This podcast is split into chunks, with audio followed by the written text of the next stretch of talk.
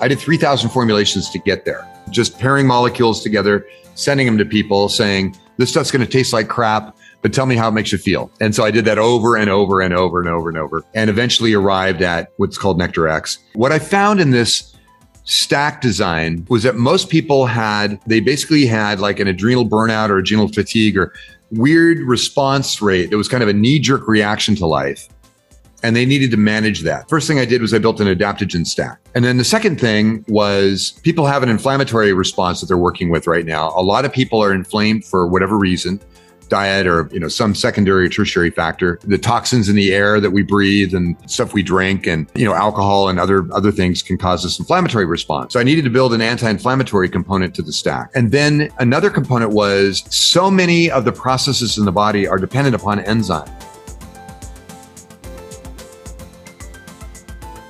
Paul Chek and I had spent an hour on the phone the other day, and um, Paul's an incredible guy, very much into plant medicine and, and you know organic and natural. And um, he said, "Hey, he said, hey, let's quit calling it biohacking. Let's call it bioharmony." Which I thought was such a beautiful statement, right? Yeah, yeah. bioharmony, man. Think, Flow, Growcast.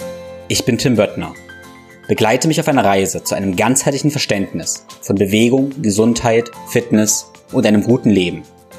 Werde der Experte für deinen Körper und Geist mit Wissenschaft, Biohacking und Leidenschaft, kombiniert mit der Weisheit unserer Vorfahren und der Natur. Ein Podcast mit Tiefgang.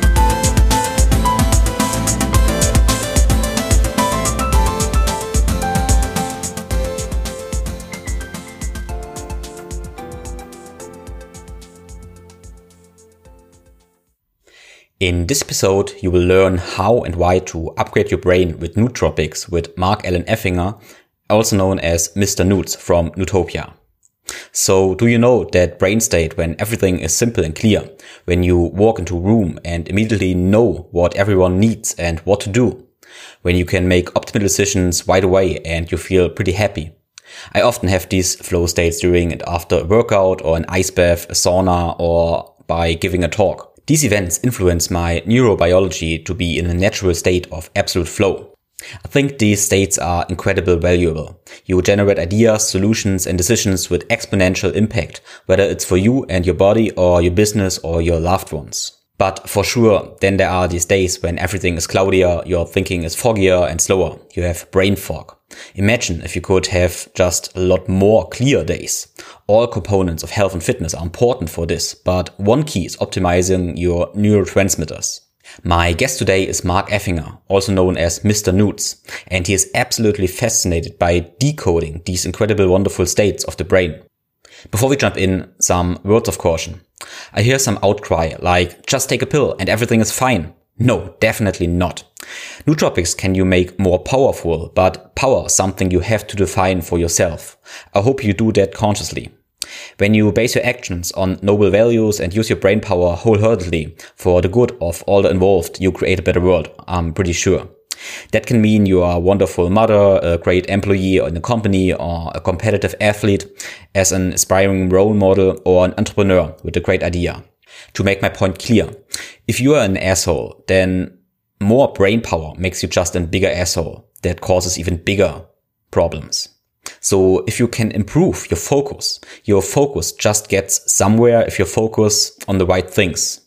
The team at Nootopia and Bioptimizers have a clear and noble mission statement that they meditate on in the company and work with intention. That's the reason why I also meditate daily and remember my purpose. From mental and physical power comes responsibility. But anyway, in my experience, an optimal brain is incredibly valuable to living a happy and fulfilled life. A couple of words about my guest, Mark Effinger, also known as Mr. Noots. He built a radio before he turned six years old and he built an helium neon laser from scratch the summer before fifth grade at age eight. Mark spent much of his 20s in the US Air Force. The Air Force provided the perfect platform to become a cyclist, hang glider, motorcycle rider, and eventually a bodybuilder. A health crisis in the early 1990s caused him to start his life anew and came to the realization we have the ability to not only control our physiology and neuro neurological performance, but we can actually improve it almost to superhuman levels. And I think that's his his vision and mission he wants to share with us. Obviously, Mark is involved in the company called Nootopia. And Nootopia have the best nootropics I've ever used, period. I tried it for a couple of months and I'm absolutely amazed how that works. If you want to try Nootopia products and buy Bioptimizer products, you can use the link in the show notes and save for the code TIMBO. It's spelled T-I-M-B-O. Yes, this podcast is obviously in English. As with every podcast, I have my takeaways and insights for you in the show notes and as a video on YouTube. The takeaways are in German. If this is helpful, feel free to share this podcast and leave us a rating on Apple and Spotify. Without further delay, so let's jump into and learn something about how our brain works and how to improve our brain function with nootropics. I love it. I love it, man. No, and it's funny because we went, we did go through a lot of that. Um, you know, Wade, obviously you've spoken with Wade or, yeah. And, um, you know, he's, he's as vegetarian as they come. And I just got off a call two weeks ago with Paul Chek, who yeah, is also nice. hardcore yeah. in the, in natural and, and, and then, um, our, my other partner, uh, Matt Gallant is like keto steak, right? Carnivore. Arr. And uh, so it's nice to see that contrast and to see how people resolve that as far as a methodology for performance, right? Yeah. Yeah. But what did you have before, before the podcast right now for your brain? Oh, it's great. Um, so let me, let me show you what I do. Yeah. Uh, I'm, I've been working on a, um, on a new, uh, potentiated CoQ10 type of, um, you know, ubiquinol type of, um, of supplement that to make it so that I'm getting about somewhere between 800 and 1200 uh, milligrams of ubiquinol in my system. Mm-hmm. So I've got that. And then I've got, this is, um, this is got, what I do is I create these, these micro stacks of, um, this is upbeat. Yeah. And this is brain flow. Yeah. Did you, do you have any of our products yet? Any of the Nootopia products? No, not yet. Not yet. We're going to no. send you some. We get, so so I'm I'm so interested in all that stuff. So I, I tried a lot of uh, the single stuff, but then I got introduced in your approach and all the all the stacking. That's so fascinating, and I would really love to to cover that. Let's do that, man. I think it's I think yeah. it's a really core part of what we call sick to superhuman when you're yeah. when you're trying to move from you know and you, and everybody enters the sick to superhuman spectrum at a different point. I mean, some people are like like they're almost superhuman on a daily basis. Yeah. Um, uh, I, I, did an interview with Kyle uh, Kingsbury down, yeah. uh, who is an Onnit fighter. So we were at Onnit's Onnit Labs and uh, interviewing him. Well, he's very, very self-aware. He knows exactly what works for him. And then I met some people that are going, I'm, I don't know where I'm at. I may be sick. I may be superhuman. I don't know. And so you've got to kind of work with them and try to try to decode what their real neurological and physiological performance is, and then go, oh, okay, we're entering it at, you know, suboptimal, near optimal, and let's go tweak it a bit and get you to super optimal. And then you can go superhuman on demand. You know, like we do it this way. You know, when you've hit very, level flash when, uh, when you're definitely coming onto them, but it is a process. It's a science and, um, and it's, you know, customization is a key to it as well. So, yeah. So it's interesting. You mentioned Paul Chek. So, and I learned a lot from Paul Chek and Paul Chek always talks about having a dream. So I think that's pretty important. So we talk about superhuman, we talk about brain, but yeah. what, how does a 100% brain feels like? So what's, what could be the dream? That's it. What I want for the listener. You, oh, I you, love it. Everybody says, yeah, I'm, my brain is good. Hey, my brain is good. But what is good? What is optimal? How, does, how could it feel? Well, that's, I, I think it's a great, that's a super question. And, um, it surprised me when I was, I, uh, I originally started developing these stacks in 2008. And then prior to that, in around 2003, four, five, um, I started working with an acetylcholinesterase inhibitor, which is a, basically it's a compound, huperzine A is the name of it. Um, and what it does is it basically keeps acetylcholine available in the synapse and increases the electrical potential so that you are not fighting, um, you know, cognitive performance there. And that was, that was the aha moment for me. And then the second aha was, was in 2008 was if you start, if you start removing the barriers to performance, meaning if you start looking at, at, um, oxidative stress on the body, if you start looking at inflammatory conditions, um, adaptogen, like, like what's your adaptogenic uh, tolerance, Um, I called it a fault tolerant physiology. Um, what because I have a lot of background in computer technology and internet technologies from many of the companies I did prior to this in a former life. Um, one of the things that you have anytime you have a data center is you've got a, a backup system that switches on within milliseconds of a, a lightning strike or a power shortage or anything like that. And that was always interesting to me because as I was dealing with my own uh, physiological and neurological challenges, what if I could, what if I could get to a performance level that was, you know, s- super optimal, like uh, beyond, beyond what people normally experience on a day to day? And then what if when the shit went down, so to speak, when stuff, you know, when you had challenges or you had a crappy night of sleep or whatever, um, what if you had a fault tolerant physiology that dealt with it in an elegant way so that you didn't experience the downside effects of that? So that was kind of my, my theorem on that. So what does it feel like to have your brain 100%? Um, if you haven't been there before, it is a it's a quantum leap in performance. And the thing that you notice right away is that your ability to actually intuit or feel what other people are thinking and, and feeling is very high. An experience I had, want me to share an experience I had on this? Sure. so in, um, I was hypothyroid in 1993. I was diagnosed severe hypothyroidism. And so I got on desiccated thyroid, um, you know, bovine thyroid, and that made a, a quantum change in everything. I didn't, I was, I was now awake. I felt like I was sleeping through the last four or five years of my life. Um, you know what I mean? Just never quite got that, that aware, that awakefulness that you might, you know, otherwise experience.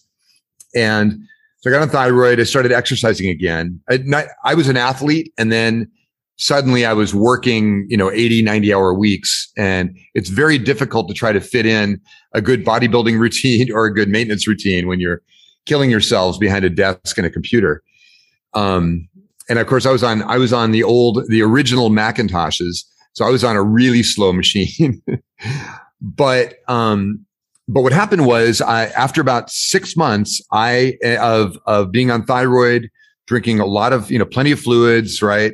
and getting myself and eating fairly clean, I suddenly felt really incredible in a at a level that I hadn't felt since I was a little kid, or since I was a performance athlete, right? Um, in my teens, and and it was it was incredible. I uh, so these guys that wanted to build laser systems that give you a laser light show in in uh, movie theaters, they called me up and said, "Hey, we need you to come out and negotiate a deal for us." And so I flew out to New York, to Manhattan, I went up to one of these towers, you know, that's, that's many, many, many floors above the earth's surface. And I walk in and I could feel that these people were at each other's throats. And, and because I was so cognitively on fire, so aware, so clear, I could sense what everybody was wanting and thinking.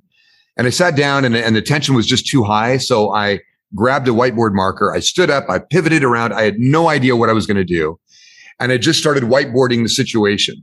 You guys want lasers. You guys want to make lasers and you guys want to fund people making lasers. And, uh, you know, for the theater industry, um, here's some ideas. And then we just started riffing. And about 15 minutes into it, I had everybody laughing instead of trying to kill each other.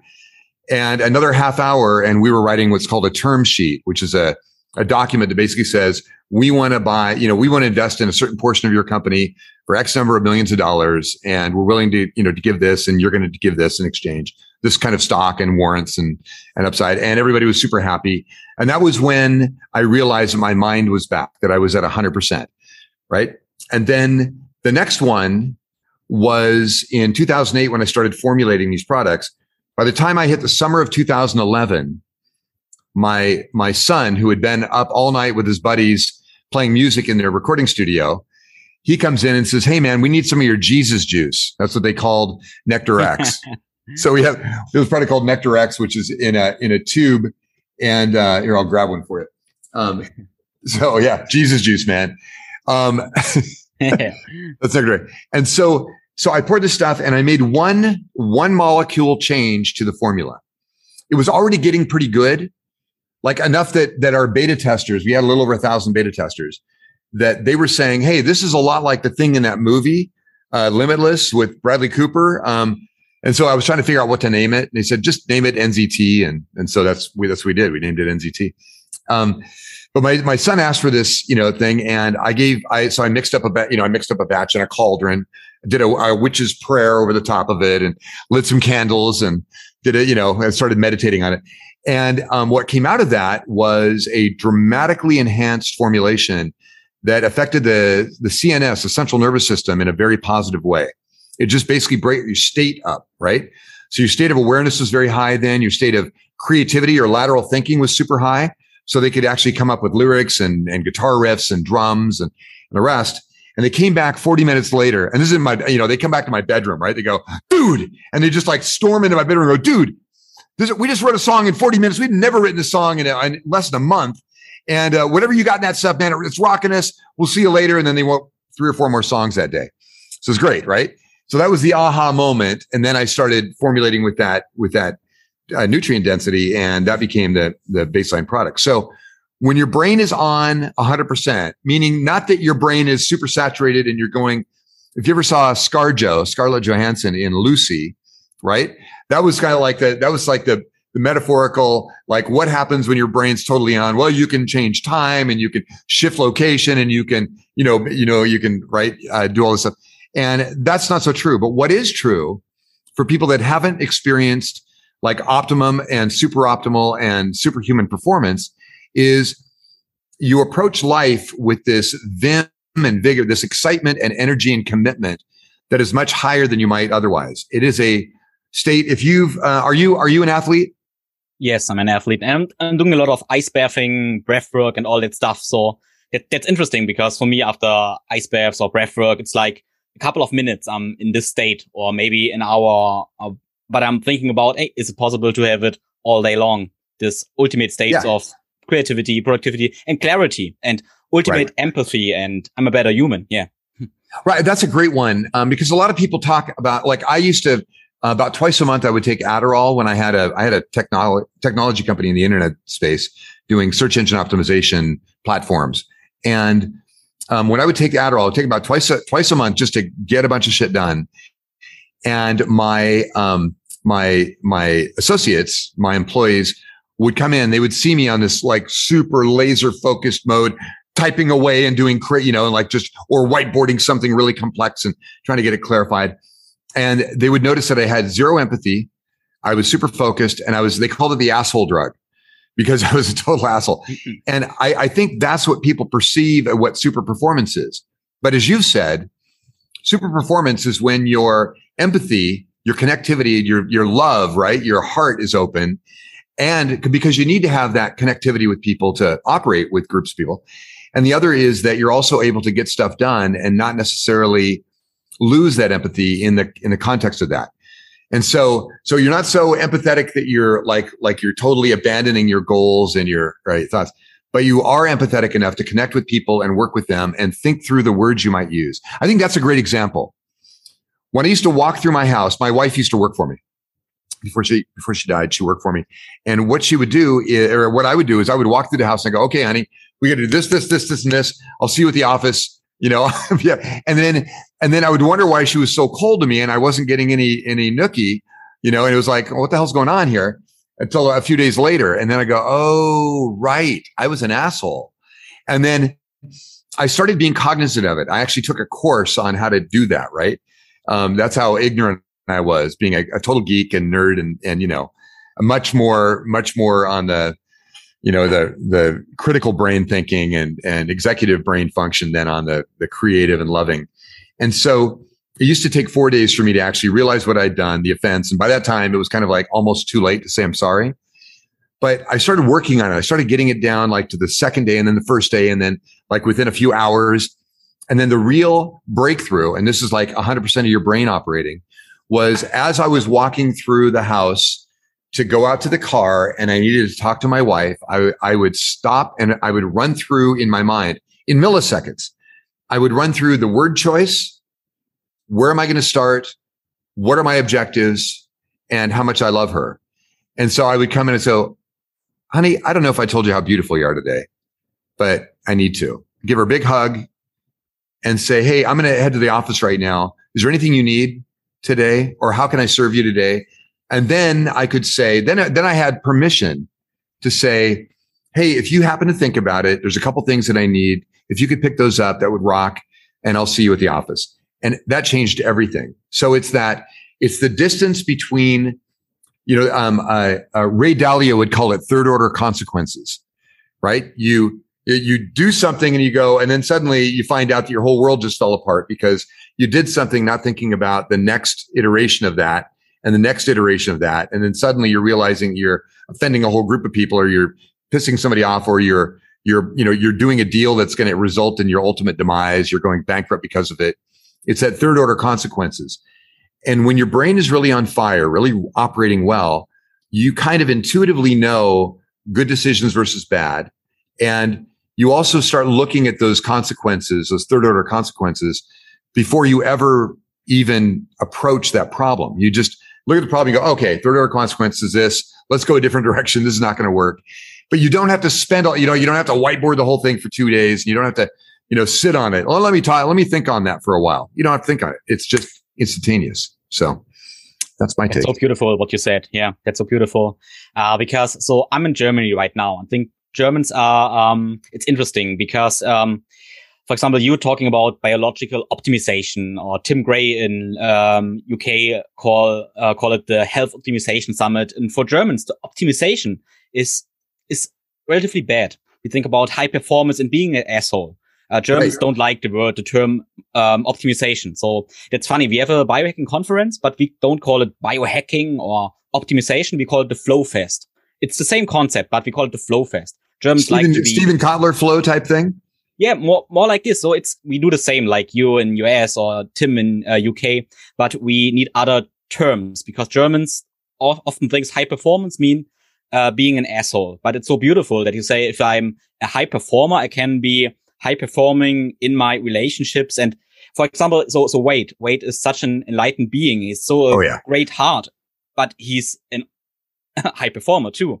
Oh, so super high so performer. Yeah. Yeah. Yeah. In fact, he's he's a great example. I love I love Wade for so many reasons, but um, one of the things that I noticed when I first met him, he came down to visit me at my company, the one that, that became Nootopia. And he walks in and he's, you know, he's a he's a formidable presence, not because he's the tallest guy in the room, nor is he the biggest guy in the room. He's the most radiant person in the room he just beams love and kindness and and joy. He's got this infectious laugh when he gets going, and it's just crazy. And it was a real, uh, it was an epiphany for me to go, wow, this guy is a rock star, but there is not a, and, and he can be tough. He can be very tough because his belief systems are so concrete. But I don't know anybody on our team that would say, oh, that asshole Wade. They would all say, oh man, he's the best. I can't wait to spend more time with him. He, I feel elevated. That's one thing he's really great at is he sees the great in you. Matt is super good at this as well. He sees what your genius is. And then he says, here, here's your genius. Let's go explore that. Let's go play with that. Let's go give you the ingredients to make that even better.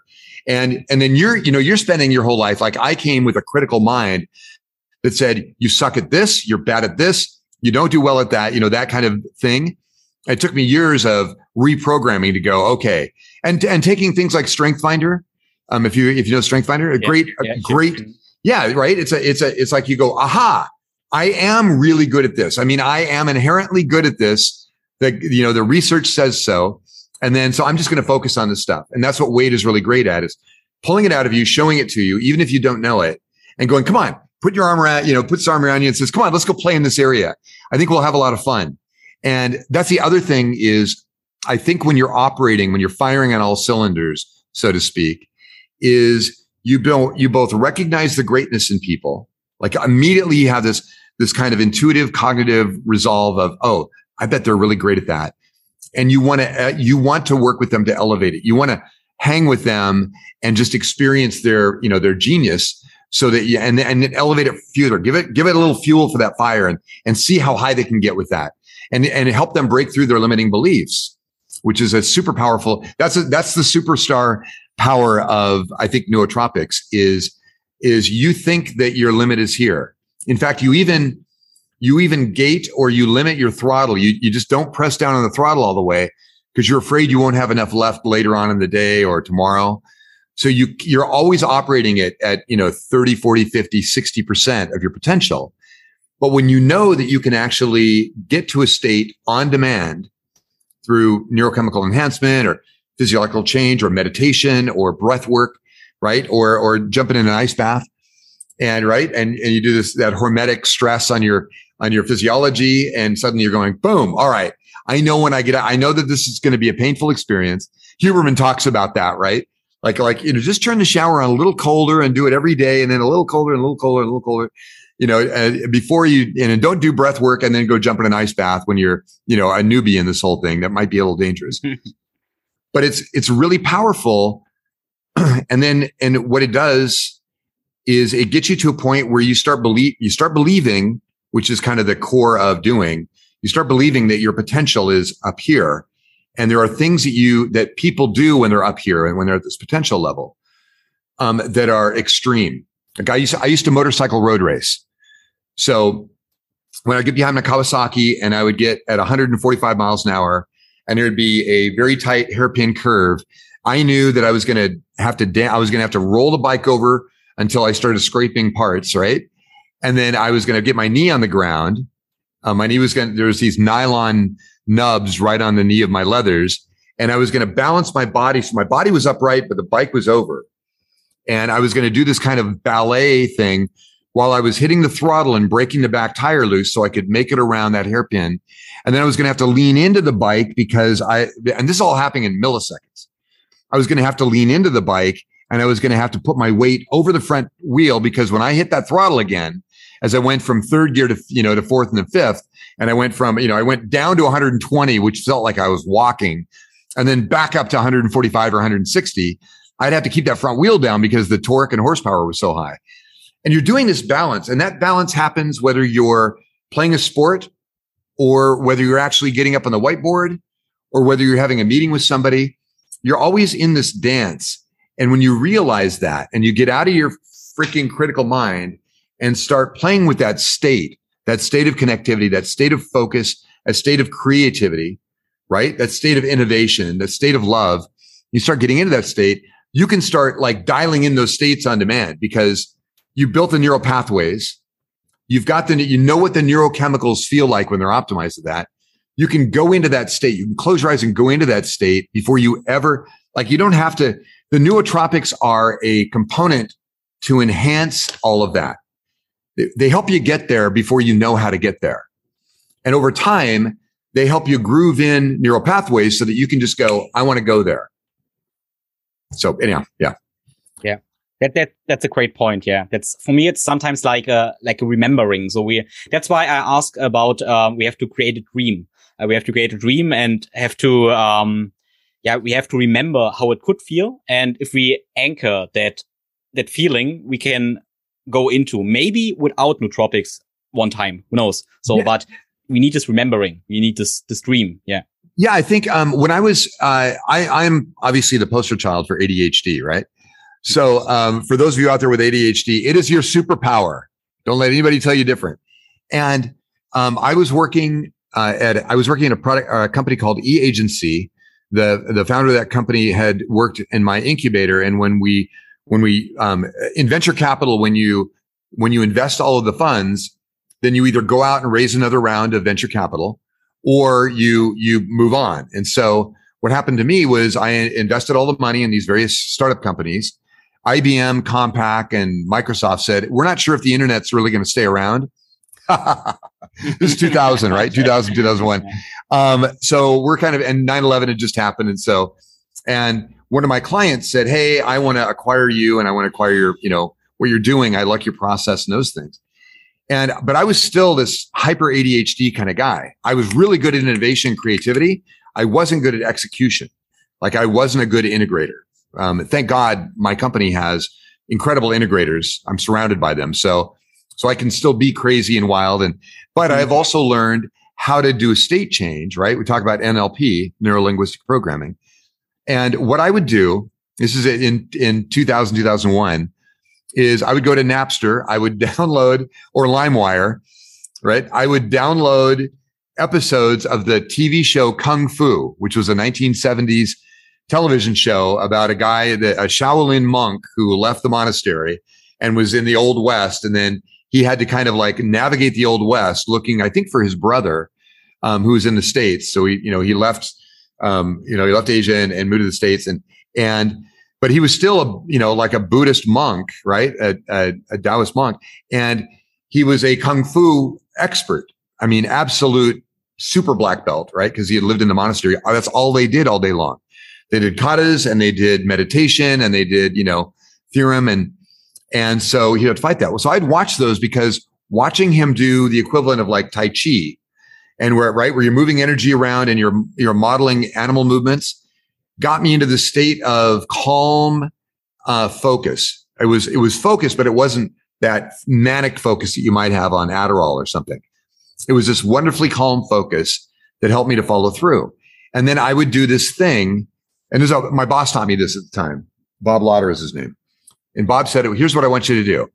I want you to, when you find yourself with 26 emails all open, this is back then when you had a, right? When you, when you had uh, your, your Microsoft client, you know, on, on the, all the different emails is, um, is he goes, I want you to smack your leg. So you hear it and you feel it right? That's a physical manifestation. I want you to say, complete the cycle. So complete the cycle so that instead of moving on to the next unfinished email, the next unfinished draft of something, the next person that will just walk across the room that you want to talk to for something, you're going to finish the cycle. And that, that state change that happened as a result of making a sound, having a physical event, and then repeating my mantra, complete the cycle or finish the cycle, was a radical state change component that got me doing a lot more work in a lot less time with a lot more joy. It was actually a joke to me. You know, after a while, you're laughing, you're going, okay, I've just got, I've got 11 unfinished emails. How about if I finish one, you idiot? And then, you know, I just state change, complete the cycle, done. And then, and you, you actually felt this feeling of accomplishment and fulfillment. You know, that, that dopaminergic reward system that Huberman would talk about is you would feel that as you put yourself in that state, completed that and sent, right? And you got this nice little dopamine rush, kind of like a like on Facebook or an Instagram or any of those is you got that, that beautiful dopamine rush that came with that, which encouraged you to do another one, which, you know, it fuels itself, right? Reward system fuels itself. So yeah, getting into state and and and then finding the tools, you know, the various tools to be able to to optimize that state on demand is really critical for super high performance and being able to really take, make the best of your days and your nights. Yeah. Yeah, beautiful. You you talked about this continuum from from sick to superhuman. Yeah, man. And um, where uh, where does it make sense to start with nootropics? Because you talked about uh, you cleaned up your diet, you do your exercise and all that stuff. But um, should we start to optimize our brain with nootropics when we did all all the basics, or what are the basics? Yeah, or does it make sense to start with nootropics if we are sick, or you know what I mean? So let me, yeah, totally, man. All right, so let me let me show you something. By the way, this is um in the next two months, um, uh, when you receive your nootropics, they'll be in these little cases. Yeah. Currently, they, we ship in test tubes and things like that, but now it's just beautiful little cases. So let me. I'm gonna. I'm gonna. I'm gonna do a breakdown of one of our capsules for you, um, and this one is called Upbeat. It's a. It's basically a mood enhancing, serotonin dominant neurochemical stack. And so when we build our stacks, so there's that's an example. Hmm. Okay.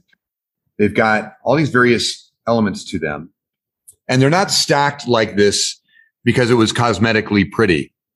That was a byproduct, a secondary byproduct that I'm pretty happy with. But what it was was uh, when I so I did 3,000 formulations to get our first product, which is now called Nectar X. Um, I did 3,000 formulations to get there from just pairing molecules together, sending them to people saying, this stuff's going to taste like crap, but tell me how it makes you feel. And so I did that over and over and over and over and over and eventually arrived at, at what's called Nectar X. And then I built a capsule as well. But what I found in this stack design was that most people had and adaptogenic. They had, they basically had like an adrenal burnout or adrenal fatigue or adrenal inf- insufficiency, but basically they had this weird response rate. It was kind of a knee jerk reaction to life and they needed to manage that. So we built, first thing I did was I built an adaptogen stack. And then the second thing was, and, and that may have been first or second, actually. Second thing was people have an inflammatory response that they're working with right now. A lot of people are inflamed for whatever reason, diet or, or, or, you know, some secondary or tertiary factor. Um, you know, the, the toxins in the air that we breathe and, and the, you know, the stuff we drink and, um, you know, alcohol and other, other things can cause this inflammatory response. So, so I needed to build an anti-inflammatory component to the stack. And then another component was the, the body is so many of the processes in the body are dependent upon enzymes to work. And in fact, Bioptimizers, our parent company, that's kind of their, the core thing with Bioptimizers is we do enzymes. See, I got some over here. Um, and so, so getting your enzymes balanced and working well. So, but B vitamins are a core element of the enzyme, enzymatic activity in, in the body and brain. So I need to have a really hardcore methylated B vitamin stack to work with. So, and then that led to, okay, now we've got all these, now we got these components going. Let's put a nootropic in there. What if we had a stack of nootropic compounds and let's angle those nootropics towards a very specific neurotransmitter. So maybe it's serotonin. In this, in this case, it is serotonin. Okay. Now it's not all serotonin and it's not serotonin directly. It's precursors to serotonin with signaling molecules to to promote the serotonin uptake into the brain and creation, and as well as in the gut. But on top of that, you don't want to have just one neurochemical that's just spiking real hard because that's going to put you out of balance.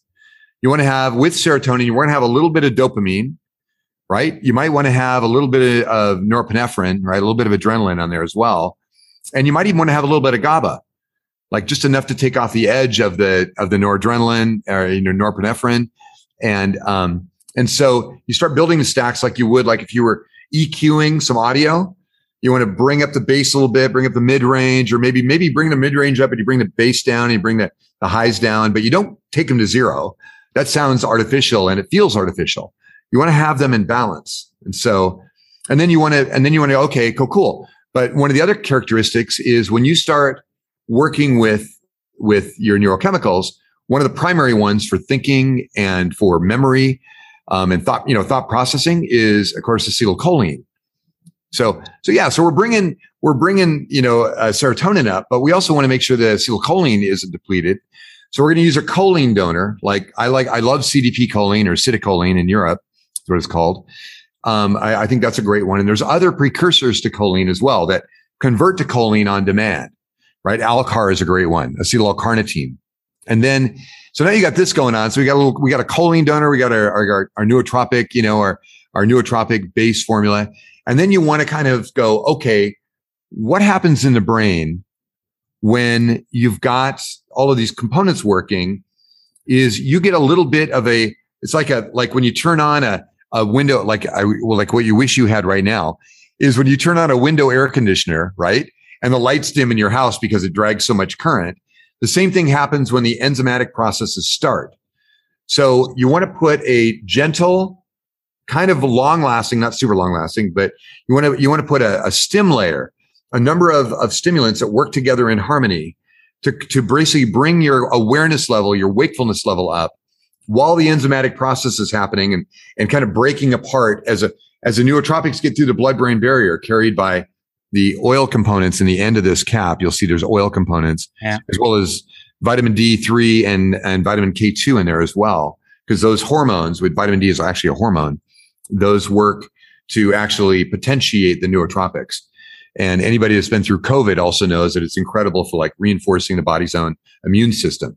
Again, another thing to, to basically, if you improve the immune system, you improve the oxidative right? The, you know, the antioxidant force, you improve the adaptogenic force, um, and, and you reduce inflammation. Now your baseline is really good so that when you enter the sick to superhuman, uh, you know, scale, you're entering further along the scale than I'm sick, I'm inflamed, I'm, you know, I'm fatigued.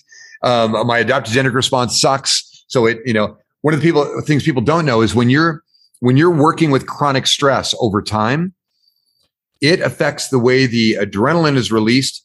You know, you get that that that adrenaline pump because something shitty happened in your life just now. You got the bad email, you got the financial terror, you know, the bill that wouldn't go away. That you're right. You're, you know, you're facing bankruptcy. You've got to, you know, just the shit's going down. Um, you know, they're handing you your eviction notice. Um, or whatever it is, or or your your key player in your company is asked, he's going, Hey, I want to go do my own thing. Or, you know, or your your best customer said, Hey, these people came to us, they offered us a deal we couldn't refuse. So we're leaving you, right? Or your spouse goes, You were fun for the first 10 years and now you suck. I'm out of here. So when that happens, you're, you're, uh, you know, you get this adrenaline spike, right? And a cortisol spike. And then the, the serotonin in your gut, which your gut is making by far the majority, over 90% of the serotonin is in your gut. So it starts going, help. And it, it tries to protect your heart, which is about to burst out of your, out of your, you know, your chest. And so the serotonin gets used up in trying to protect you. And then when that happens, now you can't think clearly. You go into a funk, you go into a fog, and you can't operate well. So that's, that's one factor, one factor that we're all dealing with on a regular basis. And if we don't build up a, a, a layer of adaptogenic response that is healthy, that is, you know, that's nutrition, nutrient, and physiologically and neurologically supported, then we're going to go through these massive cycles. Every time something crappy happens, we're going to go into a hole. We're going to stay there until our serotonin can recuperate, until our cortisol levels go down, right? Until our noradrenaline quits pumping and, and our heart gets, you know, back and our dopamine is restored. So that's a, a thing that we deal with. So when you go into the sick to superhuman curve, I call it the secret sauce. And sauce is, is sick, suboptimal, optimal, right? SSO, super optimal, and superhuman. And it is a scale that most of us are somewhere in that scale, right? Some enter it at optimal, some operate suboptimal, some do enter it sick, some go to sick. They were like super optimal or even superhuman um, at times, but then they got poof, they, they get into a sickness. They get some chronic illness happens, some unexpected mold, right? Toxicity and mold. Dave Asprey 101, right? Mycotoxins. And so it's really important for us to kind of take an inventory of where we're at. Like when you, when you go to nootopia.com, we have a button you can press right at the top of the page. It says, give me my neurochemical analysis. And we ask you a battery of questions. It's based on the Braverman test. We, we ask you a battery of questions and, and out of that you go, oh, you're acetylcholine dominant. Your serotonin sucks, but your dopamine is about halfway and your GABA seems to be halfway. So you think at that neurochemical makeup, you think that you're performing well. I mean, like you don't feel bad. You seem to do okay at work. But in reality, if I give you the right neurotransmitters at the right time, when you're in the right state of mind, you suddenly go bing and you go, holy shit, man, I'm getting, I feel so much better. I feel so more, much more optimistic. I'm able to, the, the, the, you know, the monkey brain isn't beating me up every move I make. It's not making me second guess my, my stuff. I'm not depressed anymore. And so you're entering that sick to superhuman, maybe at optimal now, or, you know, or maybe just, just past suboptimal. And then you can, you can go, okay, I'm going to, I'm going to, I really need to be conversant today. So I'm going to take brain flow and upbeat and I'm going to do a little bit of Xamarin juice. I'm going to throw some Xamarin juice on there and go, ah. and now my GABA serotonin, a little bit of dopamine are up there and my noradrenaline's not freaking me out. Now I function like a badass. And so you can kind of go into, you can kind of take inventory, wake up in the morning, you do your, like I do a 20 minute meditation in the morning, right? I do some breath work, some Qigong breath work, Qigong breath work. And then, um, and I take my, my nutes. I, I do 24 ounces of water. I take some oils, you know, I kind of like prep my system. I do some fiber. I do a little bit, a tiny bit of, of a, a base protein. And then after that's kind of gotten into my system, I then take my nutes. I do my meditation. When I come out of my meditation, I feel like a freaking rock star. I go and do maybe EWOT exercise with oxygen therapy. I'll go take a, I'll go run. Um, I, I run stairs now instead of running long distances. I run up, right? And then I, you know, I jog down. I you know, like, like I zigzag down and, and do that, do kind of like footwork, like boxer type footwork. Um, and those kinds of things to get my, you know, my system up to state. and also get those nootropics pushing through the blood brain barrier so they're optimized. By the time I'm done with that routine, my performance level is so much higher than I was at my very best when I was 16 years old or when I was 25 years old in bodybuilding or, you know, because I know what my state was before. I have a, I have a bit of a gratitude practice I like to do on a daily basis and which really helps. I think it's one of its most significant um, improvements in my life was being thankful for where I'm at, being thankful for people like yourself, Tim, who are making an impact on the world and trying to trying to you know improve people's state, operating state. And I I get to do what I consider meaningful work, and and I think that's a great start. And I, I think once you adopt that mindset of I'm I'm here to do something that's valuable. I don't care if that's freaking filling in accounting cells on an Excel sheet or if it is going and making the next, you know, the next great medical, you know, discovery or to just be really cool with with the, you know, your friends and family or associates or even just being cool to yourself, you know, loving yourself and and understanding how important that is. Those are critical components to a worthwhile existence in life.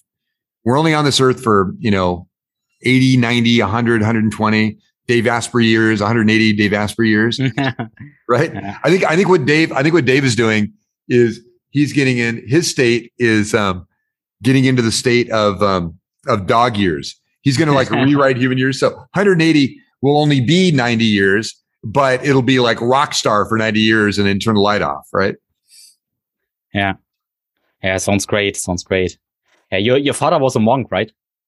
My father was a, a Trappist monk. Yeah, from 15 yeah. to 18 years old. He did not. That was a good, good score, man. Nice. You did your back. Um, he um from 15 uh, when he felt a real calling to go and and serve God, or right, or serve a spiritual um you know deity. And so, thank you so much. Chastity is my life support system, among other things. um, and uh, so she brought me some fruit because I, I need glucose in my system to uh, your your brain uses glucose, whether you like. I mean, I I can go ketogenic with the best of them, but your brain loves glucose. Yeah. yeah. So dad dad was a monk, which is really great for me because when I was a kid, I got the fallout of him being a monk was he was super loving, super kind. When he spoke to me when I was a very young child, he got down on his knee and he went face to face with me. Like he he thought that raising, I'm one of six children. So I'm number five of six near the bottom. And he just believed that, that if he treated us like the, like the, you know, the human potential that we, we are, that we would kind of respond to that and we would fulfill, you know, we, we would live in those shoes. So, so for three years, my dad didn't speak. He sang Gregorian chants in Latin and he actually, uh, Sunday breakfast before we would go to church in the morning. My dad, you know, we grew up Catholic, so that's that's a Trappist monk is my dad wanted to become a priest. And uh, as my mom says, your dad wanted to become a priest, but I made him a father instead. You know, little Catholic humor for you. You did. so, so, but he would make, um, he would make bacon and eggs for six kids in the morning. So he'd get this big cast iron pan and he would treat the pan, he would oil the pan and then he'd, you know, he'd mix up a dozen eggs or more. And then, um, and then he'd cook some bacon slices in there and use the oil from the bacon to, to treat the pan, and then um, and he'd make that. And while he was doing it, he would sing Gregorian chants in Latin. So it was such an exciting thing. And if you think of the visceral response it was, you got bacon and eggs cooking, which filled the house, right?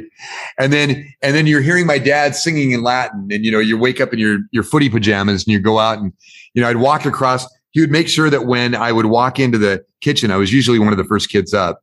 Is when I walk into the kitchen, he would back up and then and he because I would always have my head down because I was look, looking for bugs and anything on the ground, right? And I would suddenly he would I would be walking across his feet. And then he'd grab me and he'd put me on his feet and he would walk around the kitchen a while, you know, while the while the eggs were cooking. It was great. It's great. So neat guy. Neat guy. Um, yeah. Yeah, awesome. Um, yes, I really enjoyed your description how your nootropics work, all that stacks, how how it works together. So um, could you explain maybe another mechanism? You you talked about the upbeat, but um, yeah, what what does upbeat? Uh, when should I use upbeat, and when should I use something something different? This is a great question, Tim, because it's a this is a a, a this is a feedback loop. Mm-hmm. I want to feel X. I don't feel X. So I'm going to take this component and it's going to make me, it's going to help me get to X. Right. So like today before I got on this conversation with you, I took upbeat and brain flow. So, um, acetylcholinesterase uh, inhibitor and acetylcholine source. So I got those. That's a double boost of acetylcholine because one is keeping the enzyme from breaking down the acetylcholine, and the other is an acetylcholine source. Um, multiple levels of acetylcholine source, including a oil-based acetylcholine ester or acetylcholine source and a water-based. The water-based will come on faster. The oil-based will last longer, and it'll come on slower, less peaking, less peaking, peakiness to it as well. Sorry. So, so, um, so like the upbeat is great for serotonin. So when I need to have this connect, connection with you. I want my serotonin high, but I don't want the serotonin to be super dominant above my acetylcholine because I need to be able to reach memories from my past. I need to be able to connect with you on some of these deeper technological and neurological, you know, neurochemical type of science pieces. Um, but I don't want to have super drive because I don't need to be in that like super focused lights out. You know, I don't need to have the Bose sound canceling headphones on um, at this point. I need to have more of an openness. So these work really great. And then I use Zamner juice because it increases my GABA levels almost instantaneously. So any any inherent nervousness that I might have about our our conversation, believe it or not, talking to Tim, you can get nervous because this guy's smart. Oh, so that's great. Yeah. So so you want to you'll do, but but there are other like like when I want to have when I need to have all day. I, we talk about energy, right? Energy is a it's it can be a number of things.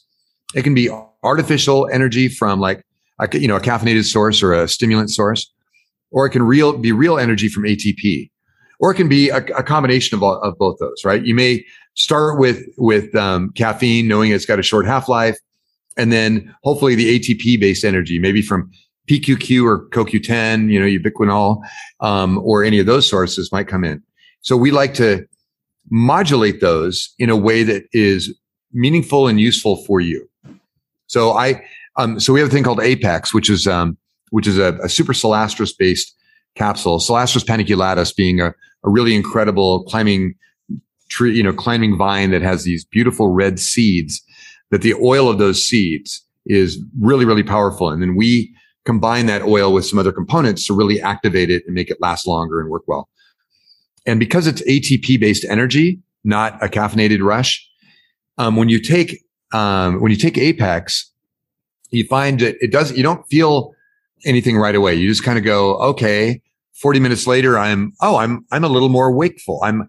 It's kind of like that scene in Limitless when Bradley Cooper takes a pill, clear pill the first time, and he walks up the stairwell, and his his uh, the the wife of of his landlord is standing there and he suddenly hears the wheel of the bicycle spin and he sees the light come on a little brighter and he just takes a glance at the textbook she's reading and he knows what textbook that is and what page the information was that he got out of it kind of the the gestalt of that textbook.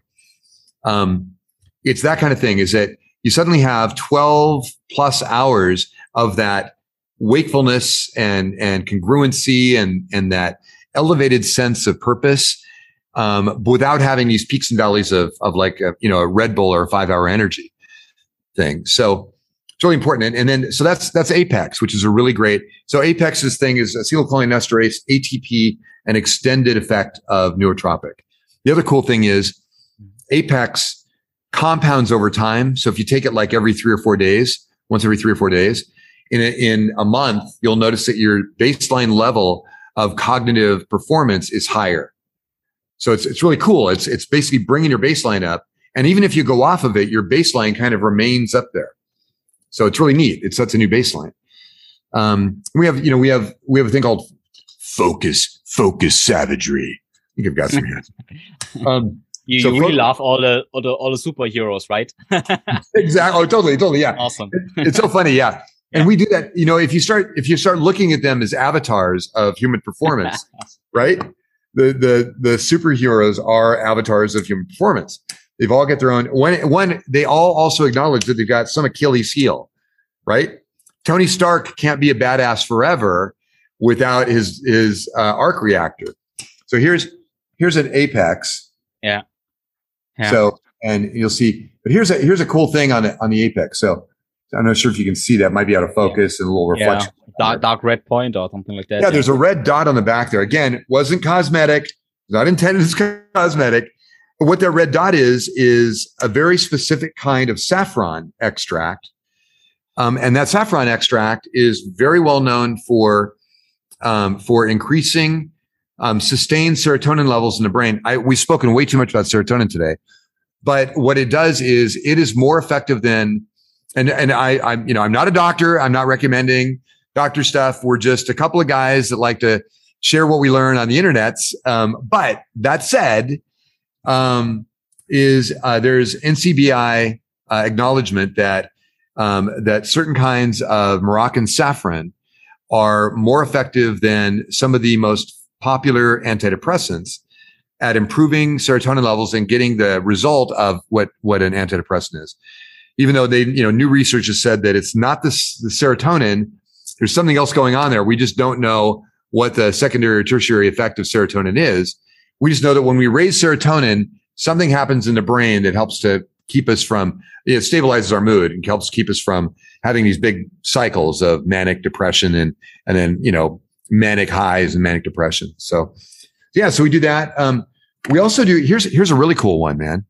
So one of the things that I discovered, especially when marijuana became legal in the United States, is we had clients who were had already refined their stacks because all of our stuff is custom, right? We we custom make it for your your your age, your sex, your weight, your you know how often you work out, what you do for workouts, what your caffeine intake is per day, what your food intake is per day, what meds you're on, and what what you know vitamins and nutrients and supplements you take, um, what your habits are, what your work schedule is, and then what your goals are, and then we customize your stuff. So we had these customers have been working with us for a couple years, and suddenly they're going, "Hey, my performance has fallen off," and I've you know I've I've you know, talked about this in, in our intake and our feedback form. What could be happening? And I, I go, oh, did you, did you remember to indicate that you're now, you know, doing a little doobie at night, right? Uh, taking a little weed. You go, oh yeah, yeah, yeah, yeah. I forgot about that. Yeah, well, that's that's going to do. It's going to slow down your your system, especially cognitively, um, in the morning. And so, so what we did is we made um, a, a, a solution for that. Um, I've been working on it for years. So it's called so we got a, a, we have a, a capsule that you basically take and you pour under your tongue in the morning, and then we have another one you take at night. It's called Mental Reboot. And what it does to prep your brain so that your brain is at a optimum baseline canvas that you can paint all the neurotransmitters on in the morning. We created a, a, a, a system, a process within a capsule that takes advantage of the fact that your brain shrinks at night. And when your brain shrinks, cerebral spinal fluid will flow through it and it'll basically flow alongside the capillaries. It actually opens up around the capillaries and it flows outside the capillary. And there's a very thin membrane of, of capillary between you and the, the, the detritus that comes out, the, you know, the tau and beta amyloid pro, or amyloid beta proteins and, um, and the, the poop coming out of your mitochondria. And it extracts it out of your brain through your, right, your spinal column and then out of your body. So it takes advantage of the thing that your body is already doing. It amplifies that process and clarifies it so that when you wake up, you've got this clarity. And that solved the problem of people taking these meds and, or, you know, taking this medicinal marijuana, uh, and, um, and having a reduced performance the next day. It cleans the palate again and gives you a canvas so that you can paint it with all these neurochemicals and neurotropics. And so, yeah, that's kind of how that works. Then we got, you know, and then, and then we have, we found that people, um, that people liked to meter their approach. Like if you take a capsule, it's kind of like, kind of like people that have ever done, um, certain meds or certain drugs, right? They take a hit of X and they go, okay, oh, or that could be X, right? It could be ecstasy. Take it ecstasy and suddenly they go, oh God, that's too much. That's, that's too much of a feeling. Or, you know, they take too much caffeine, right? They drink a, you know, Venti Starbucks, uh, you know, quad shot. They go, oh, oh, that was still too fast. But the cool thing about about doing liquid based processes, you have two things, two variable or three variables actually, but one is you can dissolve it in 16 ounces or 24 ounces or 32 ounces, you know, a liter, right? Um, you can dissolve it in, in, in varying degrees of concentration. You can also sip it at varying rates. And then you can also take competing molecules like protein is competition for the amino acid chelates that are the primary elements that make up nootropics. So you can take your nootropic compound, you can, you can sip it and you can go, Oh, oh, that's too much for me. I'm not, you know, I've, I've gone off the performance uh, curve and now I'm too jittery or too agitated or too focused for, you know, for my connection I have to have. Cool. You can take a little protein with it. You can slow down the amount, how fast you drink it. And you can immediately back, get back to your optimum state or super optimum state or your superhuman state. And you can like operate there, but you can control it by how fast you drink it and um, what your concentration is as you drink it and other, and then you can add third party elements like a protein or a fat to be able to modulate it to a rate that actually works better for you. So yeah. That's pretty interesting. So um, I think just thinking about the, the, bulletproof coffee. I think everybody knows the bulletproof coffee. Would you consider caffeine um, as a nootropic?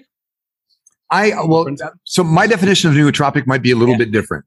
Yeah. So so and and and and I think I think that we as a as a as a marketplace or as a as a you know neurochemist we need to define that in a I think a, a little bit more structured way does caffeine or caffeine and theanine or caffeine and fats or caffeine and you know in in MCT oil um, does that improve uh, clarity or wakefulness? Absolutely, and energy as well. Um, but does it create neurogenesis? Mm, probably not. I don't. I don't know that there's any evidence that caffeine improves neurogenesis, um, even when combined with theanine.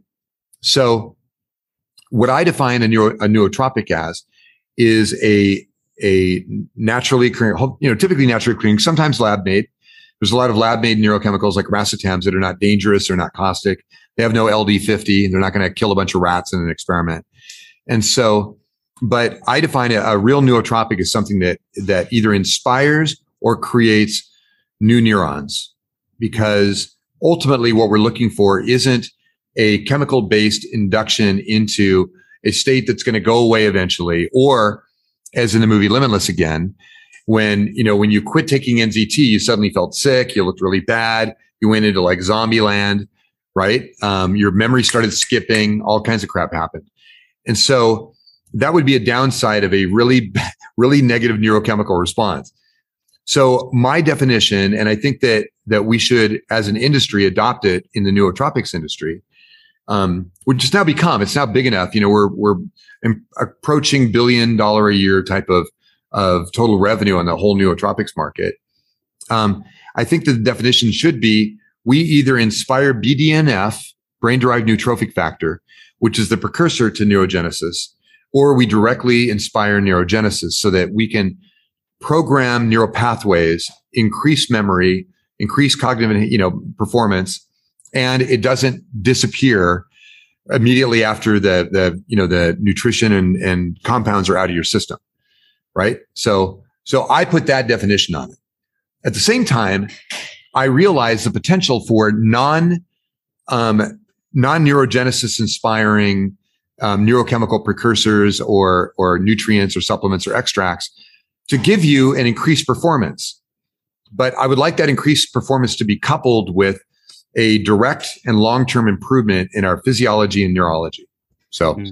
that's my long form definition. That's my Wikipedia entry for what is a nootropic. that makes sense. Yeah. So it's interesting to, um, yeah, if we, if we do like a morning routine, like you described, so you do maybe a little bit of a cold shower or cold bath. You don't have food. You have, uh, something like fasting. You have exercise. Right. Um, and maybe we could do something like sauna and all that, all of that stuff, um, promotes BDNF. And if we do our nootropics, so we have a lot of BDNF. So right. that's powerful. Maybe is it synergistic or? oh, absolutely. Yeah. Yeah. You, that's a cool thing about BDNF. You can compound events. Yeah. Right. And like, like when you talk about a cold bath, right. And then sauna, you're doing both sides of the hormetic stress, right? Evolution on the, on your physiology. So what you're doing is you're basically causing these, these biological activities that are trying to like protect you from this event that you've just incurred. And in doing that, it improves mitochondrial output because you're strengthening the mitochondria. You're going, okay, that stressor I'm going to have to face someday. So this is what makes me stronger, right? What doesn't kill me makes me stronger. That's absolutely true when you go to the cellular level. One of the other elements of that, and one that we're really, really working diligently on is we firmly believe that we should reinforce cellular membrane strength, right? So integrity of the cellular membrane. So, so we want to improve that cellular membrane integrity. And we also want to improve your cellular membrane respiration, right? Mm-hmm. So cellular restoration and cellular respiration. When you do both of those elements, what happens is you get less detritus, less bad cell activity going on. You improve the, the permeability rate in the cell. Like uh, Rhonda Patrick would talk about, you know, talks about her studies right now on inflammation. And what's really interesting is the gut wall, right? The stomach wall and the intestinal walls, they act, they're very thin, surprisingly thin. And they act a lot like the blood brain barrier in how they respond to inflammation and how they either let through toxins or block toxins while allowing good neuro, you know, good chemicals to come through.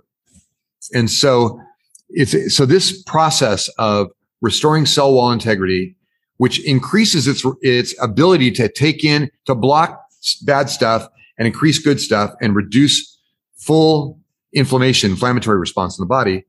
And then dramatically improve your cellular respiration, which is basically getting the right stuff, getting the right components into the mitochondria, into the cell, into the mitochondria, and then helping them, the mitochondria process them. Like PQQ is a great one. Um, you know, PQQ, especially for, you know, like we've, we've studied every PQQ available on the market and Mitsubishi is the only company that makes the stuff that we consider world class. They grow it. It's grown and harvested. It's not, you know, it's not lab derived out of some chemical combination. And, um, and that's, of course, it's expensive as hell. I think it's $4,000 or $5,000 a kilo hmm. for PQQ. I mean, it's, it's, you know, unobtainium expensive, but 10 to 20 milligrams of it is super effective. You feel it right away. Um, you start doing phosphatidylserine, phosphatidylcholine. You do PQQ, right? Um, you do, you know, CoQ10 and, and, um, you'll suddenly find that these elements, which we build into all of our products, you, you find that, um, that the way that your body responds is much quicker. Like you don't have to build up to a level and you don't have to psych yourself up. You know, it's like I, like I used to play competitive tennis and instead of going back behind the baseline on return of serve, I would come in between the, the service box and the baseline and I would just be hyper vigilant. And I would do these very punchy strokes on the return to serve to try to hit the ball back faster than it came to me on the serve. So if, if, if my competitor was serving at 114 miles an hour, I was going for 120 mile an hour return to serve, you know, yeah. and just uh, like completely change the game. Well, that took a very trained vigilance to get there. And what you and that's a that's a good thing to do. That's NLP in practice. That is basically saying, okay, I'm going for this specific state, in that case, vigilance, and I'm gonna I'm gonna make that happen. But you should be able to kind of go into the state of optimized neurology physiology without having to really work hard at it. You should be able to go there and say, okay, I want to be there. And that's when things get really fun because you can switch that. You know what task switching is, Tim? Sure. right, right. You're going from one project to another. Yeah, yeah, yeah. So what if what if the weight what if the weight or the drain of task switching was very low, so that you could move from one task to another without kind of having to go, okay, oh, what am I doing again? How long is it going to take to do that? And like overthinking it and all that. You just kind of go into a Kotler level flow from one task into another, and they almost like you almost take the whatever the element is from the one thing that you were just doing, the one activity you were just doing, and you go, okay, a subset of that, the 30% of that is very similar to this next piece, this next activity I need to do. So I'm going to, I'm going to take and get into the next activity with those, that 30%. And I'm going to just flow right into it. Then I'm going to expand the other elements in using the other neurochemicals and the state change, mental, physical, and neurochemical state change that I need to go. And now it's just, you're just going boom, boom, boom, and you're flowing like a ninja into each of those activities. And that's when you really optimize state. And you're able to take advantage of the neurochemical combinations that you're working with. Because if you have them, if you have enough of them waiting for you to attack, then you just go, okay, let's go use more acetylcholine right now. And I need a little bit of dopamine because I want to, I want to be the reward or the focus or both. Yeah. Yeah, awesome. Uh, two questions. Um, in, in, the beginning, you said you have had some some oils in the morning, so uh, I'll ask you what kind of oils you use, and maybe it's for your cell membranes. Um, I expect. And another point is that it's pretty interesting that we we talk about brain power, nootropics, and productivity right now, but uh, we also talk about PQQ uh, and um, and more about longevity. And the fun part is that it seems like uh, the nootropic stuff and what you do is like a fun way to work on longevity too. So it's all about longevity, but longevity is pretty boring right now. So right, but, right, um, right. yeah, waiting for it to come on, waiting for yes, my longevity yes. click. Yeah, yes. So um, I was um, I was in Austin doing a, a podcast tour this last week with Anthony, Anthony Benedettini, who uh, yes. yeah. who's uh, uh, one of the the rock stars on our team. And while I was there, um, Freddie gave me a test, a Russian um, diagnostic test. Um, you hook up, and uh, he basically said, because I'm 60 years old, right? And he said, no, you're 28 years old. Um, you're just, you know, chronologically 60, but you're, but you're, so it does make a difference. But within the context of going, okay, am I anti-aging or am I going for performance?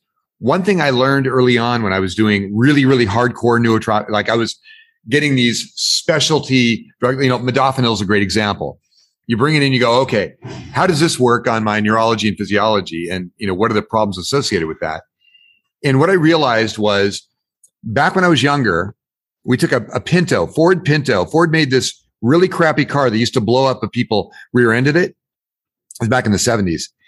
And the, um, and if you put a turbocharger on that car, they had a 2000 cc engine in it that was actually a high performance racing engine, but it was just dumbed down because it was on a you know commuter car, right?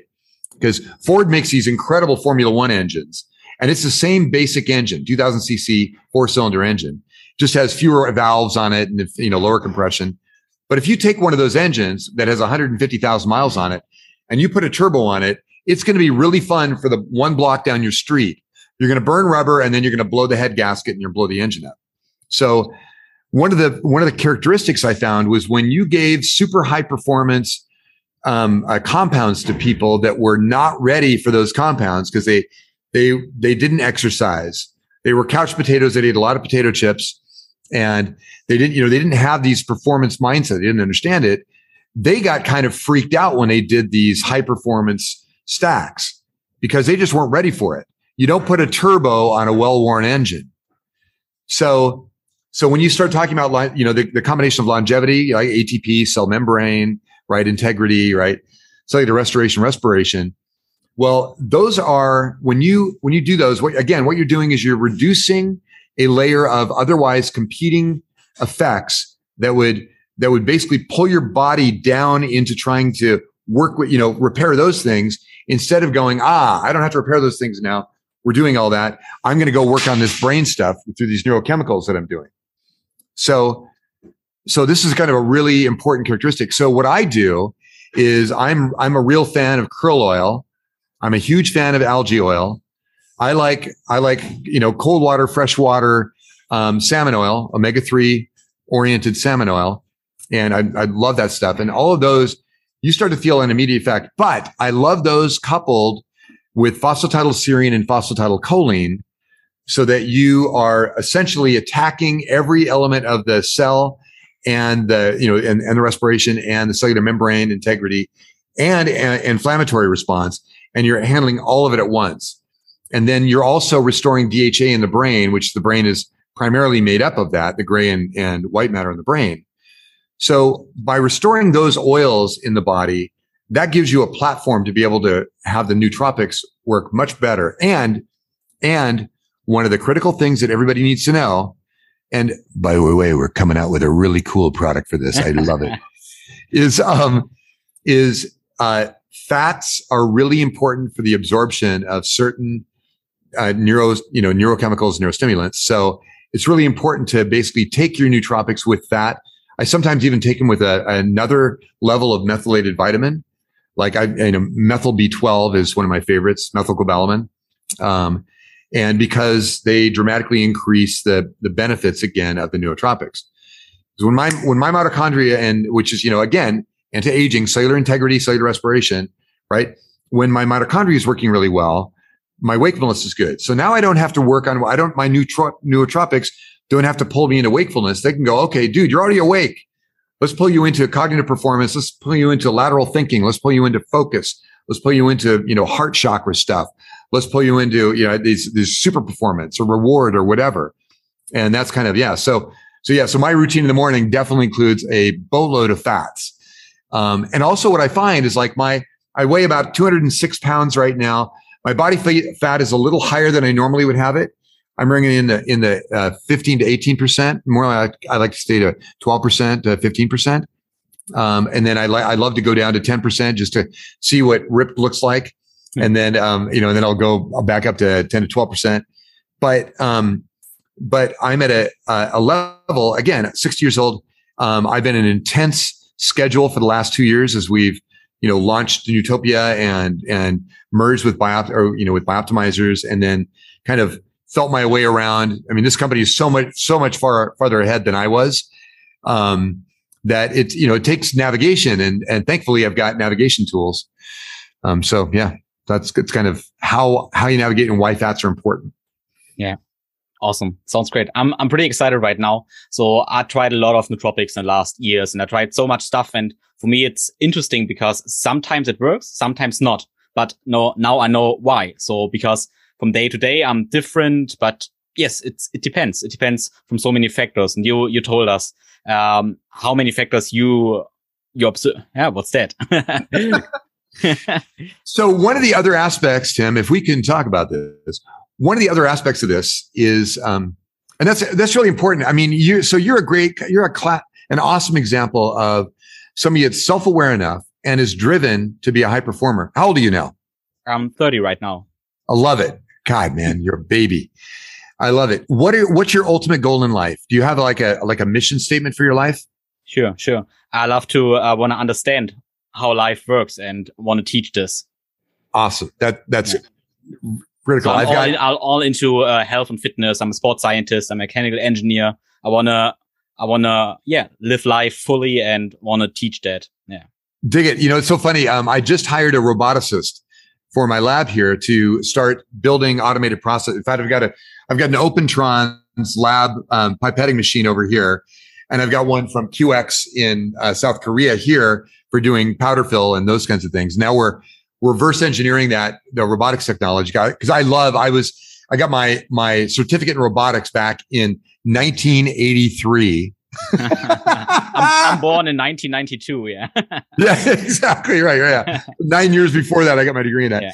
Um, uh, so I and so you know when you you think as a mechanical engineer, you think about levers and you think about springs and tension and and movement and weight and counterbalance and and rotational force and all of these factors that make great you know industrial design and, and great design work. And so um, as a, those are huge factors and I, and that's a very unique and very powerful way to think. I've got a, I've got an industrial designer named Dan Cornish, who is the guy that um, designed like our, you know, these, these new mag packs that we're doing.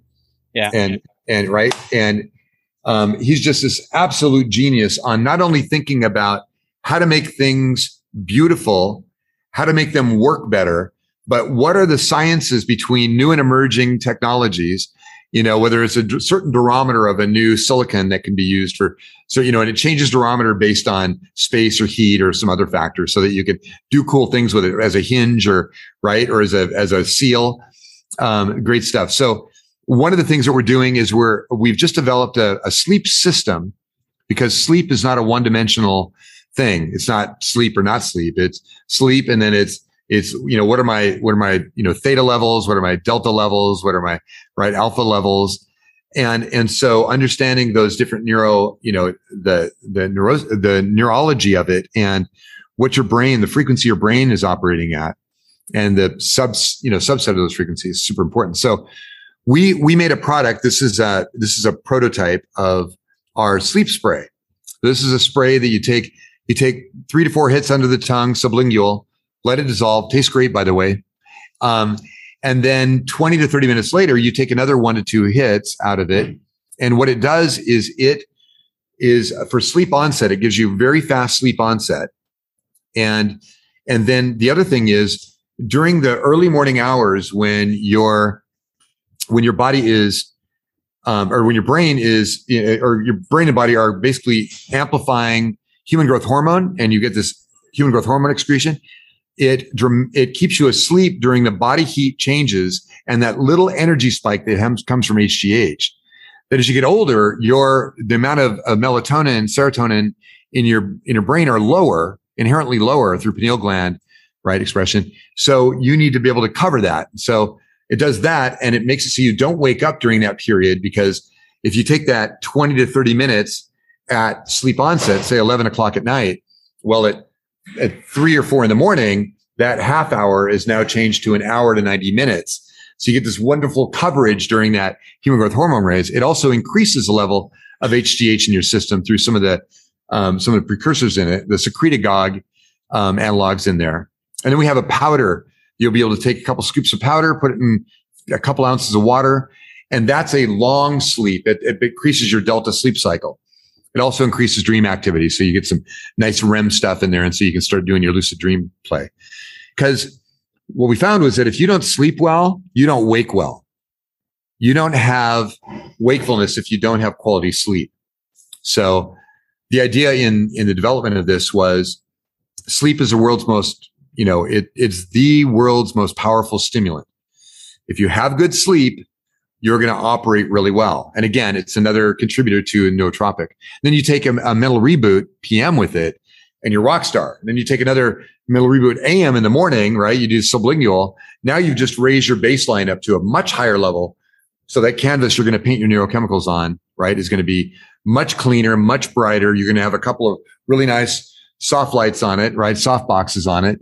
And uh, you're working with an 8K red camera um, you know, as you walk through life. So, yeah, man. Yeah. Yeah. Nice. Yeah. Sure. Sleep is a big one. Yeah. And, um, yeah, I read your, your books, the from sick to superhuman from, from the Bioptimizers, yeah. the book and, uh, the, the brilliant mind, uh, from oh, Utopia. Uh, awesome. It's both pretty awesome. I really like that because it's, it's pretty practical takeaways. Um, yeah. And yeah, yeah, yeah, and and we're we're and we're improving on that. I'm going to be doing a series on sick to superhuman and show examples that people can take away. to go, oh, okay, oh, here's a way to here's a way to analyze myself and find out where my Achilles heel is and where I'm a rock star, so that when you enter the sick to superhuman spectrum, you go, oh, I'm I'm really because overall an aggregate of all of my different, you know, neurological and physiological ups and downs, I'm entering at this level. So I don't have to do a lot of like catch up. And but I really want to be at this level. You know, and just like again, you know, we're we're we're talking about for those of you watching Barry yeah. from the Flash, right? Superheroes. is you can't, um, just like a superhero, whether it's a Marvel or a DC, or or I'm trying to remember the black the the comic book company in Portland, but um, you don't live in superhuman for you know it's not an area you live in. You go to it, you experience it, you do what you need to do in that, and then you take off your cape, you take off your cool you know your mask, and then you go back to being a a super optimal or, or, you know, or an optimal individual while you're navigating life. And then you go, Oh, but I need to be a rock star here. I'm going to go with Jeb Corliss and I'm going to put on a wingsuit and I'm going to go carve the canyons, right? In a wingsuit. Well, you probably want to get into superhuman state at that point, right? So, or a downhill ski, or, you know, or, or any of these activities that are going to take that kind of superhuman, you know, critical, like, like the road racing. When I was road racing, I had to go, I had to go into superhuman state when I was playing competitive tennis or when I was running surgery, you know, or century rides or when I was bodybuilding. I had to, you know, pump myself into that state and get there. And my awareness is super high. Or when I was hang gliding, hang gliding was great because you really need to have optimal, you're listening to the wing as it's flapping. You're feeling the amount of air, uh, you know, across your body, across your face. You can, you're kind of taking account of the tilt of the wing right? And you're also going, I don't want to just be monitoring this thing. I want to proactively have a relationship with this wing and I want to go play with it, right? I want to go fly.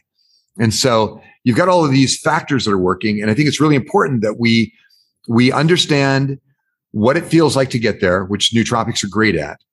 We groove in those neural pathways so that we can go there when we want to on demand. And that we also are sensitive to how we feel. So we don't end up, we don't end up burning out in trying to be, you know, live in superhuman. I'm going to live in superhuman land. Well, that's fun. But again, you're that turbocharger, you know, it eventually your engine's going to go, screw it, buddy, head gasket blow.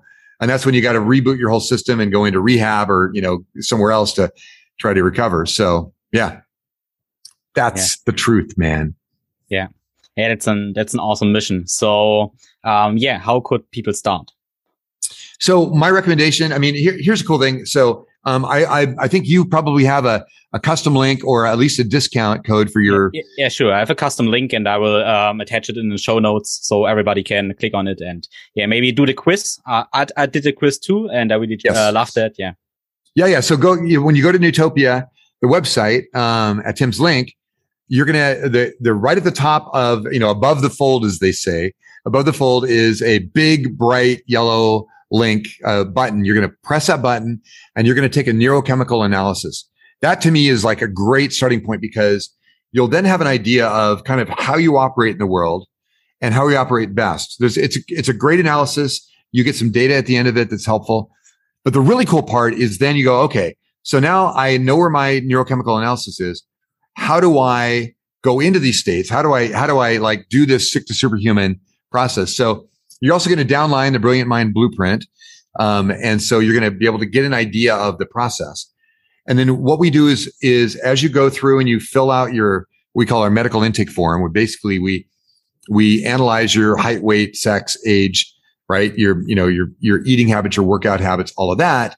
Um, then we ask you, what do you want to achieve? Like what, we have these sliders that you can push from zero to five that say, you know, I, I don't want any of this, but I want a lot of this or I think I want a lot of this. And then and you, you adjust those and then you, we've got an unlimited comments field. We have people that have written us novels in the comments field. And it's, it's really important because we want to know as much about you as possible. We're not HIPAA compliant, but we're, we built for HIPAA compliance, meaning that this is private information that isn't shared with anybody except for our formulators who in our lab are customizing your, your nootropic uh, components just for you. They're making each pill each powder, each drink, and each spray just for you. And because we put like, I mean, this sounds salesy, but we put a 365 day, you know, money back return on this. So there's no risk. So you can kind of go, you know, with abandon at it. And then what we're going to do is we're going to, we're going to ship you these products, but just as important, we're going to ship you a box of things that you can use to, to optimize your neurology through new nootropics, right? But we're also going to get you an app that you can use on your phone to try to go through and try to figure out exactly what um, you're feeling that day with those nootropics. We give you a journey to go on. So you can just look up the journey that day and say, Oh, here's what I'm taking this day. Here's what I want. Here's what I'm feeling. And that gets you into a point of, of that, that kind of performance. And then you're journaling that for us. You're going, Oh, this made me feel like a rock star. It was great. Or this didn't make me feel as much as I thought it would. Can you improve it? Can you make it better for me based on my, you know, neurology? And we go, yeah, yeah, we can. And so, you know, then your next shipment gets it better and better and better based on your physiology. And the other side of this that we really recommend is that you share with us. You can do it in video. You can do it written. You can do it on our Facebook page or whatever. Let us know how you feel and how this is working for you. When, when I started this in 2008, um, you know, it was the, the, tragic death of my my wife at the time. Um, you know, and she committed suicide because opiates had taken over her life, and she could no longer feel anything. Like she had no emotional connection to anything. She had no, and and it was just really sad. So, um, you know, when I started, it was very, very. It was a lot of testing, a lot of exercise, and what I found out that that one size doesn't fit all, and that what works for me doesn't necessarily work for you. So we built a spectrum of solutions that can benefit everybody and that we can customize to the point where you can go, all right, I've, I've got my, my engine rebuilt. I've got my, a brand new high pressure head gasket with grooved in O-ring seals that you can't blow out if you try. Let's go put that turbo on and you can go to this performance level and you can tell us when you're feeling that way. And you can tell us what combination of ingredients you use, which capsules and which drinks and how much of each you took and how you slept the night before and how you ate that day. And then we can replicate that. We can give you the pattern to replicate that on demand. And then you become very, very powerful in whatever it is you want to do. Um, we want to make, uh, you know, we want to bioptimize. We want to biologically optimize every soul in the universe. So that's kind of our goal. That's our overarching goal. And everybody in our company meditates on that every Monday for a minute group as a group, because that's, we really want to move the needle with that. And we love people like you, Tim, who have that same contact, that same, you know, pain for people, a desire to see people perform. And you're doing it yourself by your, you know, you're taking the stuff, you're working on the stuff, you're working on yourself, you're studying from the greats, you're aggregating their insights into something that are bite sized for people to be able to, to digest. And I think it's really important work that you do, man. Yeah, thank you. Yeah, I would um, ask you about your mission statement. I think that that was your that was your mission statement. So that's beautiful. Yeah, thank you. Yeah, I, yeah, I, I was called. I, I, was called. Um, I don't. I don't want to cut you off, man. But I was called to make a monumental contribution to every life I touch. So my thing is is what is it that I have a I you know that I have an abundance that is special that I can contribute to your life so that you walk away a better person? And uh, you know like or, or with another tool or with more hope or more desire or more passion or more integrity. And i think that that to me is what's fulfilling and that's what i feel like every morning when i wake up that's kind of my calling and that i get to do you know? That's so beautiful yeah, I really, I really love what you, you said. So I'm, I'm personally working a lot with mobility. So I'm promoting a mobility routine for everyone.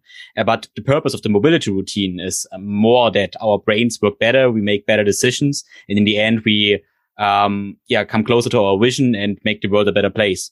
So, and that's so beautiful that you do the same with the nootropics and movement nootropics, all that stuff, all this conscious, um, decisions are so powerful. Yeah. So, dude, we, I'm, I, am totally with you on that. And in fact, um, again, with my age, right, mobility is huge, and I've pushed myself to the limit on a number of things. I heard a shoulder in eighth grade that it's never recovered, and it's my, you know, it's my serving shoulder, right, my tennis shoulder. I decided not to change hands to right hand. I, I like being left-handed, and um, and so mobility has been huge, and I've been, um, you know, working on.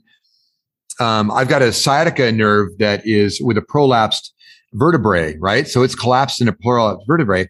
So I have numbness in my legs. So I've been working on both neurochemical and biochemical repair of the myelin sheath, which is what I've been doing. And then also mobility exercises to basically open up that, uh, that vertebrae and get it so that it's less constricting on that nerve bundle.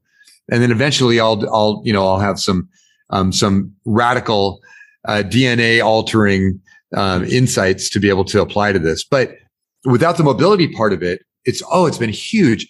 I think, I think it's something that we really, we take advantage, we take for granted.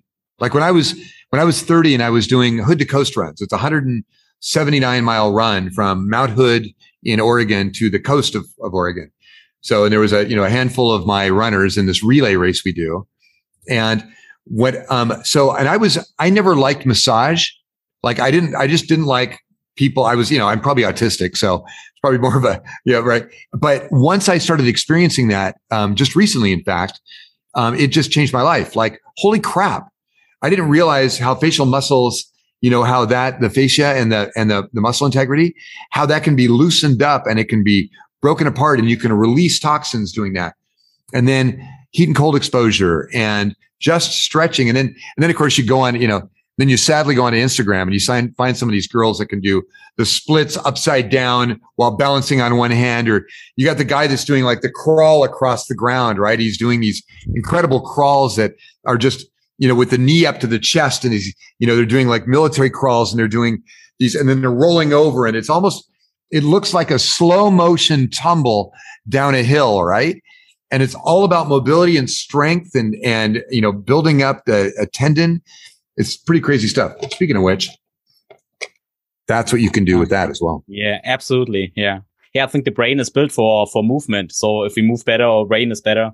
But if, if our brain is better, our movement is better too. So it's an awesome loop. Yeah. Yeah, yeah, yeah, totally. By the way, you got incredible, man. You got you got definite excellent muscle um, yeah, uh, tone. Yeah, yeah I, am I'm really into this crawling stuff on the ground. Yeah, I could do that. Yeah, um, yeah, that's it looks cool. It looks cool, doesn't it? It looks like fun, and it looks like. I mean, that's the thing is. is that uh, as we find like like Jesse Elder, you know, doing uh, you know grounding, right? So like yeah. taking his shoes off and just walking out on the beach or walking out on the grass. I think it's really important for us to connect with with Mother Earth and to get that kind of feeling, reminding ourselves that we're not all concrete, glass, and steel. Um, you know, there's a lot more to this world, Nat. And like we just recently added diatomaceous earth to some of our products. Mm-hmm. And because um, we think that there's a there's a missing element um, in that. In fact, that was a that was a chastity find right over there. There's chastity. She's yeah. Hi. she's like, and and um, we're finding that that some of these little tiny micro elements make big macro improvements to our our lives once we engage them. And they don't. They sound so innocuous. You say, "Oh, a little diatomaceous earth." You know, take a 10 million year old, um, you know, single cell organism and its shell and uh, get it out. And, and you go, well, holy crap, it makes a big, it moves the needle in terms of performance if you, you take it out and put it together. So you're really excited about. And here's the other thing, Tim, and you, you I, I know you'll agree with this. I feel like, like just today, we have a bo- we have a team in Bosnia. Do you know where Bosnia is? Right? Yeah, sure. Yeah. Bosnia Herzegovina. We have a Bosnian team. We basically fund a whole wing of a university there, um, Burch International Burch University, mm. and so we have seven full time PhDs and nine PhD candidates, and all they do is research for us. And we feed them a problem, and then they they go through it and they run through all the testing and in vitro and in vivo and and you know and they're now doing they're starting mouse studies now. And um, we built basically we built Disneyland for mice. We um we have one of our principals in our company is a Buddhist, and so he said if we're going to do any kind of you know live animal studies, we need to do it in a better condition than they would have in the real world, out in a field somewhere or something like that. And so we we basically built the mouse lab of the future with, you know, it's like a way more pleasant environment that they would ever have. And what we're doing is we we do these hardcore reverse analysis of process and and and and um, product that help us to dive deeper into what's going on. And I think we've only maybe, I think that that where we're at in the study of how the brain works, how the body works, how neurochemicals work, we maybe have hit maybe a fraction of one percent. I mean, well, I wake up every day and I and I read NCBI research and examine.com aggregation of research and those things. I go, crap. I, I, mean, how did I miss that? Or how did we miss that as a whole? And look at this new discovery. Um, yeah. So anyhow, I think I think it's really important that we do that stuff, that we continue to check in, and that we don't close our minds. We have to put blinders on and focus for a while and execute. But it's really important that we open up our minds and our, our bodies and spirits to what is it that we don't know, right? That we don't know so that we can be open to these discoveries. If I worked just from a science basis, like purely from a science basis, I never would have been able to come up with the formulations that became Nootopia because science said that they, a lot of the science hadn't combined the elements that we combined to increase the potential of those elements to make them efficacious, to make a a subclinical dose act like a superclinical dose. Um, it just wasn't there. The research wasn't there because nobody was hacking as hard or, you know, they, they didn't care because it didn't meet the criteria for a research paper that they were trying to get a predictable outcome. I made an unpredictable outcome and then I, you know, turn that into something that you and I could use. So yeah, man, we're yeah, early. We're early. Yeah. Yeah. So I love this, uh, this idea of maybe would call it biohacking. So because the medical system is, is way too slow. So we aren't doctors and that's, that's good in a way that we can experiment, we can take risk and everybody can decide on his own. That's okay. It's now not our responsibility in, in a way. So, so, and that's, that's why you, you can so innovative and so fast. And that's beautiful. I like that. Yeah. Yeah. In fact, um, I was, I was, um, Paul Chek and I had spent an hour on the phone the other day and um, Paul's an incredible guy, very much into plant medicine and and, and um, you know organic and natural. And um, he said, "Hey, he said, hey, let's quit calling it biohacking. Let's call it bioharmony." Yeah, uh, nice. that was such a beautiful statement, right? Yeah. Yeah, yeah. bioharmony, man. Thank you so much for listening. I hope you enjoyed that podcast. Obviously, Mark is involved in the company called Nootopia. And Nootopia have the best nootropics I've ever used, period. I tried it for a couple of months and I'm absolutely amazed how that works. If you want to try Nootopia products and Bioptimizer products, you can use the link in the show notes and save the code TIMBO. It's spelled T I M B O. Yes, this podcast is obviously in English. As with every podcast, I have my takeaways and insights for you in the show notes and as a video on YouTube. The takeaways are in German. If this is helpful, feel free to share this podcast and leave us a rating on Apple and Spotify.